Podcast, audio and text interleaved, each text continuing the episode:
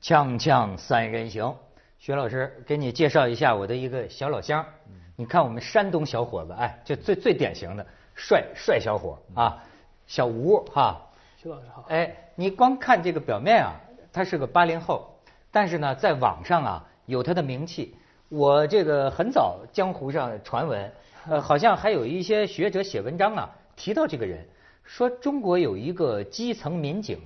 一个警察，但是喜欢关心呢国家大事，甚至是民主与法治。还有就是他写一些，比如说中国基层乡村的选举，啊，他写很长的这个文章，哎，就有些人就引用。但是实际上呢，他这是一警察，说是干什么工作，好像还有点保密，是吧，小吴？对，但基本上是抓犯人，我做侦查的，嗯，呃，做侦查。侦查工作，嗯，那手上有得得有有点功夫吧？呃，你看我像有功夫的吧？太像了。 受过一点擒拿格斗的训练，但是真危险的活儿还得人特警上，咱们不行。啊哦，而且你看他写的那个呃微博啊，挺好玩儿。我有一个联想，我正好想起来，最近不是东莞闹扫黄的嘛，嗯是吧？我突然想起他在微博里啊，你看他会有这个体会，他是他他抓了一个小姐，抓了个 小姐，然后最后你要罚他多少钱来着？那个是当时不是我罚的，我是在旁观别的组在执法的时候，嗯具体最后我也忘了，因为好多年了。嗯，但当时怎么回事啊？ 呃，他就是这个正常的执法扫黄嘛，按照治安管理处罚法的话，他是要处以罚款或者是拘留的。嗯呃，就这个正常的执法。但那个小姑娘吧，当时就楚楚可怜那个样子，让我觉得就心里特别难受。她有时候你会觉得啊，虽然你是执法者，但有些人他确实走上这条路，他也是为生活所迫。有的可能是贪图虚荣，但有些确实是他又稍不经事，他还是十几岁的小孩儿是吧？也没有人指导他，他可能是有些人说啊，你可以去找一个三五千的进厂打工的工作也挺好，也好像比这挣钱还多。嗯但实际上呢，他也不是一生下来，他这个信息就是都摆在他面前任他挑的，他有可能就被人诱拐啊，被人欺骗啊，就走上这条路了。再想回头的话，可能也就说当很难时了是要罚他一万多块钱。这我印象我记不太清楚你了。看因你为是对你的微博刚还没有我记得清楚 呢。他就说当时这小姐蹲下地下就哭了，说我一年也就挣这么多钱。嗯，这最后那怎么那啊个时候公务员工资也就是零四零五年的时候，试用期也就才七百块钱吧。嗯啊，对，他就是最后还是正常的执法嘛，处理完以后就就走了。呃，还罚还是罚了，就是罚还是罚了吧，嗯他还是不愿意被拘留，因为他没进去过吧，他害怕。啊哦，他有的挑，要么就罚钱，要啊对，么就拘基留层执法那个时候也比较灵活啊。嗯呃，你要是实在拿不出钱的话，他必须处罚嘛，处以呃拘留或者是罚款。一般的话，你交上罚款的话，就不不拘留了，也就这样的。所以你看，一般这个警察，咱感觉都是铁面哈，好像这个不流露个人感情。有时候现在有这个网络呀，你会看到他这个呃抓犯人的民警，他也有他好像个性、人性、感情流露的呃这么一方面。所以呢，我对他就有点好奇心。但是我现在先给你讲一个案子啊，看看能引起你什么联想，跟他干的职业有关系。你知道徐老师大年三十儿那个云南腾冲出了一起这个枪击案枪击案，这个枪击案是什么呢？哎，这就充充分证明啊，男人要是被戴了绿帽子啊，这个恨呐、就是邵宗奇，他发现他老婆都生了孩子了，然后他发现他老婆以前呢跟同村儿的两个还不是三个男的都有一腿，然后就憋在心里啊，就一直就调解都没办法。说说的他这开出来的条件就是说那个赔十万，后来说赔二十万，光这个不行，就是说他们三个人的老婆都必须陪着我跑车一个月，对，对吧？他只有这个条件，好像 有这么样的哎，那个村党支部书记说这玩意儿，这这就没法调解。嗯后来他就从缅甸那边儿弄了一支那个仿制的冲锋枪冲，锋枪啊，大年三十儿都计划好的，到这三家当当当当当当当当扫射，扫了两家，扫了两家第，三家没去成。我只打二十四枪，打死六个人，伤了一大堆，然后就跑了。你你看这个这个电视台播的，就是当时动用了多少警力啊？对，他是武警保山支队出动的，因为这个特别危险嘛，有枪，然后还有七八万名群众帮忙的，啊七八万呢，七八万当地群众都发动起来了。就搜山是吧？对，大年三十儿的手把手的就上山去搜。多长时间逮着的？呃，几天啊？那是几号抓住的？具体时间我没看，也就几天的功夫吧，很快。来，你你你你你看看，就当时逮着他是怎么个情况？人叫他们不要声张啊，哎哎，你好。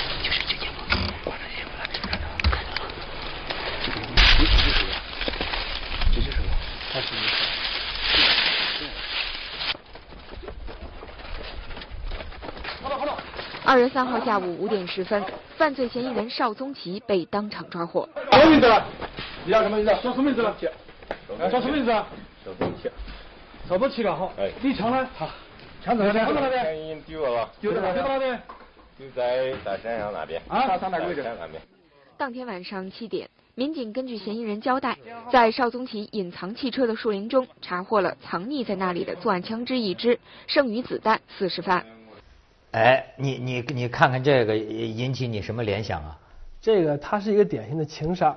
我们有句话啊，叫“自古奸情出人命”啊，这个古今中外都是这样的。奸情出人命，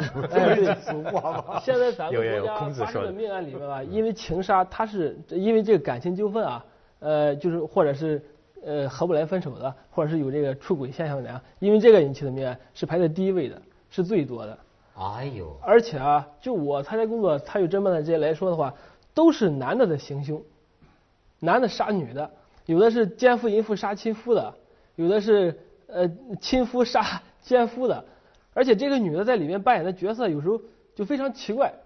她有时候你比如说吧，她如果是出去发展户外情的话，她极有可能是因为跟老公关系不好，对吧？啊那有时候她是伙同奸夫来杀亲夫，好以后两人有机会在一块儿。对还有呢是老公发现以后，老公要杀奸夫，这老婆也不拦着，有时候甚至还去帮忙。啊，这个我就感觉很奇怪啊。后来我分析吧，这应该就是说明还是一个咱们这个社会男女它不平等，尤其是在一些落后的地方，你像这个农村的话，女性我们山东女性吃饭是不上桌的，这个您知道。没错儿，呃没错儿，他就到现在是还啊到现在还是不不是站着吃，是你看家里来客人以后，男人围成一桌，女人在一边忙活，忙活完以后你自己打点菜到一边去吃，这样的。你这不原能来上正路我们家山东章丘的嘛，原来我爸就给我说过，说为什么你说现在农村的这个什么选选举啊，女的基本没戏，尤其在山东啊。对，他就说当年村儿里啊，你女干部、女的村长，男人们都得坐着，你女的讲话你得站着。他还有一个这个传统的这个东西啊，对，女的没地位，没地位，而且是也不是完全没地位，南北方也不一样，啊南方女的可能地位稍微高一些。啊呃，落经济落后的地方，你看有些潮汕啊，这些传统观念比较浓的啊。再一个，你看这个案子里，它有个什么情况呢？就是中国社会对这个男女被插足的这个社会评价是不一样的。你比如说，一个女的如果她老公出轨了，她大家给她的更多的可能是同情，谴责的是第三者，谴责的是小三儿。对，但是如果一个男的老婆出轨了，被戴绿帽了，那这就是非常非常大的羞辱，可能就像这个邵东奇啊，感觉在村里就没法立足。每次看见这这三个人，可能就觉得就一种特别特别的不能忍的感觉，是啊吧？对对对，我也呃能体会他那个心 情。是，你也能体会他们不是他你都还没姓结婚呢不是他你都还没姓结婚呢 他都姓邵，你知道吗？他都姓邵，都熟，你知道吗？等他，而且问问问题好像是结婚之同后，村的还是堂兄弟，对哎啊他问题结婚之后才发现的这个真相，所以他天天 抬头不见低头见，他就老想起这个事儿。而且他还摊在桌面上讨价还价，对，吧而且还是三个哈、他家条件非常好，这个邵东奇跑长途运输是挺有钱的，啊搞中缅贸易嘛。他家在村里应该是经济条件算最好的了。你说他老婆，你是图什么，对吧？他在村里他怎么他怎么立足？他也是有头有脸的人物，也是经济条件收入很高，算富人哈、就特别不能忍。其实你不要小看这种事儿，你按照这个神话传说，当年古希腊这个战争，嗯这就特洛伊，那家伙调动，等于是八国联军呐、等于是是联八八国联军去打，就为了你把我女人，就对倾就倾，从古以来就是倾城之恋。倾城不之，恋我的感受是什么？中国可千万不能像美国这样，老百姓有枪啊！对，哎呦，你想想看，美国有有一半的人家庭都有枪啊，而且他们都是法律授权他们，有人半夜进你的房子了，你就有可以权把开他枪嗯开枪。他那个这个制度是相信人是有 有理性，能够控制。中国这一把枪搞得七八万群众在中国在是受苦啊中中中中国是拿着枪进你的房子把 你干掉，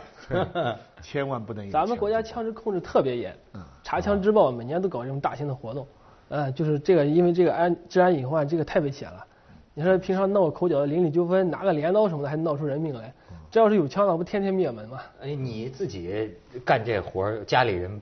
放心吗？呃，还好吧，没办法，有时候会有一些比较危险的时候啊，但是哎他你就比干如这说个工什作的么。什么？你觉得你最危险一次经历是跟我说说。哦，有一次我去海南抓捕啊，就是半夜半夜，那个当地村儿不太敢进嘛，现在抓捕进村儿都是挺危险的，就把他用事先抓了一个嫌疑人，把他调出来。调的时候怎么说呢？就说我被打劫了，你赶紧出来，就是救我啊这样的哈。然后我们的侦查员埋伏在大门口，我埋伏在一辆车后面。结果那个家里人一听说被打劫，弟兄俩拿着大砍刀啊，就是海南黎族用的那种，估计是开开山林用的嘛。出就出来了，出来当时晚上你也没法说啊，不许动，我们是警察，你上去不得先撸啊？他刀就抡过来了，哎呦，结果我们就赶紧后退，赶紧撤。幸好当时袋子有枪，有当地同志配合嘛，把他们逼到那个死角以后，就把刀绞了。还有一个在地上还在不服，还在这样抡着，特别危险。哎呦，你说我在他那个微博上还见到过，你比如说他说在在在新疆，对吧？你要是这个还真的就是啊哦，新疆嗯进这个你要进一个村儿，你比如进个维族的村儿，汉族警察进去不敢进去，俩人进去不敢进去，嗯得维族警察，因为维族他自己就维族的，他敢开枪，他进去就把这个犯罪嫌疑人叮铃当啷就呃提提提提了出来。嗯你要是汉族警察，哎，所以中国的这个农村呐、哎，咱们广告之后啊，他倒是提到这个话题，可以可以讲讲。就年前呢，在广东也发生一起这样的事儿，锵锵三人行，广告之后见。这小吴啊，他这个这个执法实践当中啊，有件事儿，我觉得很有意思。他说北方，还你还别老说北方人仗义什么的。他说一般北方村儿里啊，你要抓个犯罪嫌疑人也就给抓了，往往还是在南方。南方的一些农村呐、公安轻易不敢进，你一进去啊，可能全村人都跟你干。你说这一次就年前特别著名的广东，广东这个扫了一个村儿，广东汕尾叫博社村儿对，出动多少？三千警力，三千警力。为什么这个村儿是治那个冰毒的？治病毒全姓蔡。然后呢，这个村儿的党支部书记只要在村儿里就不敢抓，非得是把他这个党支部书记啊，呃要抓这个党支部书记，不是就把他的全村儿人有百分之二十，其实这都说少了，这个村儿整个就是治冰毒的，全是姓蔡的。然后党支部书记平常就负责谁谁家给抓了，他去捞人。所以这个党支部书记不敢在村儿里抓他，趁他到惠州的时候，先把这党支部书记给摁住了，然后三千警力才敢进这个村儿。你再看看这这这这这这段录像，干什么？你回去！当真是被我们老老老。这这个是结冰的，结晶房，结晶房，结晶房，哇！你看，这就是结晶房。在行动中，警方一举抓获制贩毒开山元老蔡良火、陆丰派冰毒制造权威蔡玄、操控国内部分省区冰毒市场的重量级毒枭蔡昭荣等一百八十名犯罪嫌疑人，捣毁制毒工厂七十七个，缴获冰毒两千九百二十五公斤、K 粉二百六十公斤、制毒原料二十三吨。嗯，你看看，这是它是一个一个村儿，你哎你你你你碰见就说这个这个为什么一个村儿里有时候都拦着不让抓人呢？呃，基本农村都是这样的。啊，有一些就是北方的有些村子可能没这么严重吧，他都是农村老百姓嘛，他是都是聚族而居的，宗族观念比较重，也没什么法治观念。你来抓我的人，我出于这种道义啊，或者说是这亲亲友这个面子哈、我要不管的话，那被抓走了，他家人不埋哎怨我吗？老百姓就一哄而上，都来就就阻挠。他也不管你犯什么法，你犯什么法，你你你拿出证据来，谁有抓捕的时候当场出示证据的，对吧？那你啊只能是先把人抓回去再说嘛。基本上我们也是，呃，非常的小心进村的话，是吗？但是没遇到这种三千多人海陆空围剿的，这个也是比较罕见的。啊，对，听说是是还出动什么直升机武装的，呃直升飞机、而且跟这个地方可能有关系吧，它是陆丰的，陆风，陆丰是中国第一个苏维埃政权，是二几年彭湃领导的吧，在那儿建立 你的看。啊啊，汕尾市陆丰，陆丰，呃，海陆丰嘛，天上对雷公，地上地下海陆丰。不过这里边这个新闻让我想到的就是中国这个村庄里边这种基层的这种家族，这对种宗法组织啊，对，这个这个正反两方面都可以去想。因为很多人都说，经过我们的这个这些年的革命啊，文化大革命，中国的宗族制度啊，家族这个瓦解乡村的完全瓦解了。对你有有很多人做这样的研究，说说中国文化到这里之后完全断掉了，就是这种族长啊、师祖啊、这种祠堂啊，什么全没了。可是你在这个故事里边，你会看到他以另外一种方式结合，他他那个整个村呢、你你这个事情是犯法的，嗯但是他这个整个村的这种这个这个人伦，这个整个这个结构网是以一个家族亲情的关系结合的，哎，你这个非常奇怪的一种一种现象。我怎么来说呢？这个是又是瓦解了，他完全现在为经济、为一时的这种犯法的事情在利用了，但同时他又是这么结构起来的。它这个也没有完全瓦解，北方可能是差不多了，尤其是东北都是移民过去的，没什么宗族观念。但是南方的话，你像这些地方，它的保存的还有一定保存，而且在改革开放之后逐步就恢复了，叙家谱啊、建宗祠啊，呃，你就还是说那个吴坎村儿，吴坎村儿好多姓，每一个姓都有一个族长，族长在村里就是特别的有地位，我这个姓就我说了算啊，都这样的，它还是保留的很好的。结构还是保留着，对但是道义丧失了。啊就是以前那个宗族祠堂，你要拜祖宗，对你一件事情要《白鹿原》里面讲一个细节，你这个男的跟另外一个女的，呃呃，这个关系他们认为不好，啊不让你来拜，他们就受不了。你要不到祖宗前面磕个头啊，你这个婚姻就是不被承认的。就是以前氏族不仅仅是靠经济政治的权威，对而且是靠一个你在祖宗面前你这套道义能不能言传。他现在是怎么？他现在就这个关系结构还存在，而且变得那么强，可是他的道义全无。要是有一点道义的话，那全村治兵，这不能想象、啊。您说的是，就是这个宗法秩序啊，基本荡然无存了，但是法治秩序又没建立起来。老祖宗那一套他不听了，他不信了。这个农村的道德现在都有一个直观的感受，就是道德滑坡，是吧？我们天天在基层的也是感受特别明显。像我本身就是农村的，他为什么呢？我个人分析啊，就这个农村，你看这个道德，它是一代人对一代人的这种教导下来的，长辈长者统治一种长老秩序嘛。但现在农村老人没有权威，没有这个年轻人有地位，为什么呢？因为外面的世界变化太快了，你这个老人接受新生事物的能力差，他应对环境的能力就差。对，你不懂互联网，不懂智能手机，不会开车，你出去什么事儿办不了，没错对吧？你也挣不着钱没，都错是些小小坏孩儿，那个小屁孩儿十八九的啊，哎他出去就就乱糟的，老人看不惯这种，哎，他们起来了，你老人还要生活，还要养着他们，给他们打工，生病的话还要他们给你出钱医治，慢慢的你在家里经济地位丧失以后，这个说话就没有分量了。嗯农村哎它这个秩序就是这样慢慢的瓦解的。哎，他这个分析很有意思，而且你看，你觉得像这种秩序啊，跟现在中国又要在搞这个，中国现在农村基层的这个农村是直选呐、对是吧？对是啊是民民民主啊呃，直选的嗯自治啊。但是好像我记得你写过一篇文章啊，嗯你就说这个玩意儿搞得也搞不成。搞得还搞是搞成，但是好像对农村的生态影响不是很大。那它搞成什么样了呢？呃，就是我们是从九八年开始陆续的，现在到现在基本能达到民主选举了。原来那些宗亲啊、贿选啊、恶势力干扰这些啊，这些基本排除了。但是又发现一个什么问题呢？你选出来以后也就那样，村里的公共事务还是没人管。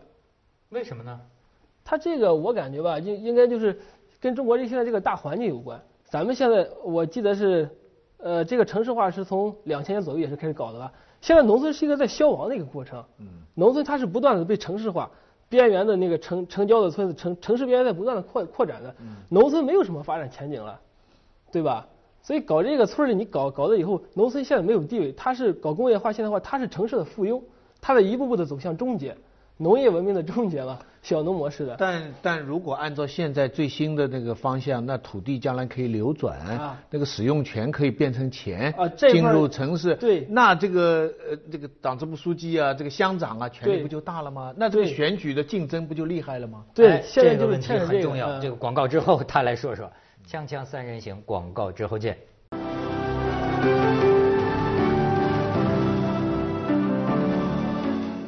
哎，你你说说村儿里这是什么情况？这选举啊什么的，村儿里啊，这个现在情况也特别的复杂。一方面是这个不断的搞城市化吧，村儿里现在它有一定的经济利益了，征地啊，以一个普通嗯的一个大队书记可能手里掌握的资源就能达到上亿，比如说城郊的啊，建一块上亿用地的话，但是他这块儿这个民主选举有了，后续的民主决策、民主管理、民主监督没有。你让老百姓去监督这个村长和书记，他本身都是村里有头有脸的人物，有些是黑白通吃的啊。他你靠村里自己的力量，他没法达成这种制衡。没有权力制衡啊，他没有权力制衡他，还得是靠那个乡镇政府、县政府啊这些纪委啊、党组织、基层党组织从上往下的制衡哎，从上往下的这个基层治理，就我来说的话，现在我们希望以后是利用这个社会自组织的力量吧，利用老百姓这个民主力量，但现在达不到，这个治理的主体还是在政府这一级，在基层政府就是乡镇政府这一块儿。你像像这村儿里，你就哎，你就能观察到这个民主啊，它整个从一开始原始状态是什么样的哈，很有意思。一开始就是选不上啊，互相就成了敌人呐、往你家投毒啊， 这把你家猪给弄死啊， 你但但是这对这种事儿村儿里都很多都啊会有。制造分裂嘛，选举的话。啊所以你看台湾刚选举，你就看到这种，那就是请吃饭呐、摆流水席啊，对吧？呃 黑金政治啊嗯，这个对这些这些都，所以你说，哎，你觉得中国人适合搞这个民主选举吗？这是一个它老它问是题。一个，我觉得吧，民主它也不是你一一来就会的，它也得让老百姓他得去有个学习、有个适应的过程，你得慢慢去训练它。刚开始搞的时候不行，现在搞就好多了。现在贿选没了吧，黑恶势力不干不干涉了吧，都整治的有声有色的。黑恶势力觉得农村没什么搞头了，是吧？那现在又有搞头了，打现的在打又有得搞头很厉害了，，好处公安有部很整多顿的了。很厉害。怎么打黑整顿？他经常有一些打霸致痞啊，打黑除恶、啊、这些，整个就把这个农村这个治安环境给清理了，没人敢冒头。你比如说，我要选竞选书记，三年一届吧啊，啊那个村长啊，书记不是竞选，是党员选的。呃，你你如果说是有个黑社会，你现在说啊来威胁的话，那一个电话打到市长热线那边去，这估计大规模工作组就下来就开始扫黑了。扫黑。啊对，呃这也是一种制约过程。对但是是不是最有发言权的还是村长、乡长这些？没有这种长辈有那种这种长辈家族的对那种力量。呃，加入了就是这种乡村的师生力量，你啊这个在农村北方的话，基本是没什么发言权了。呃，南方有些地方可能搞这种试点吧，想利用这些人的威望，把这个村里的秩序稳定下来，但是好像效果也不是太好。哦。哎，你说的这个接下来为您播出风文霸明它是不是启很示多时候录本身就是把人给有好多，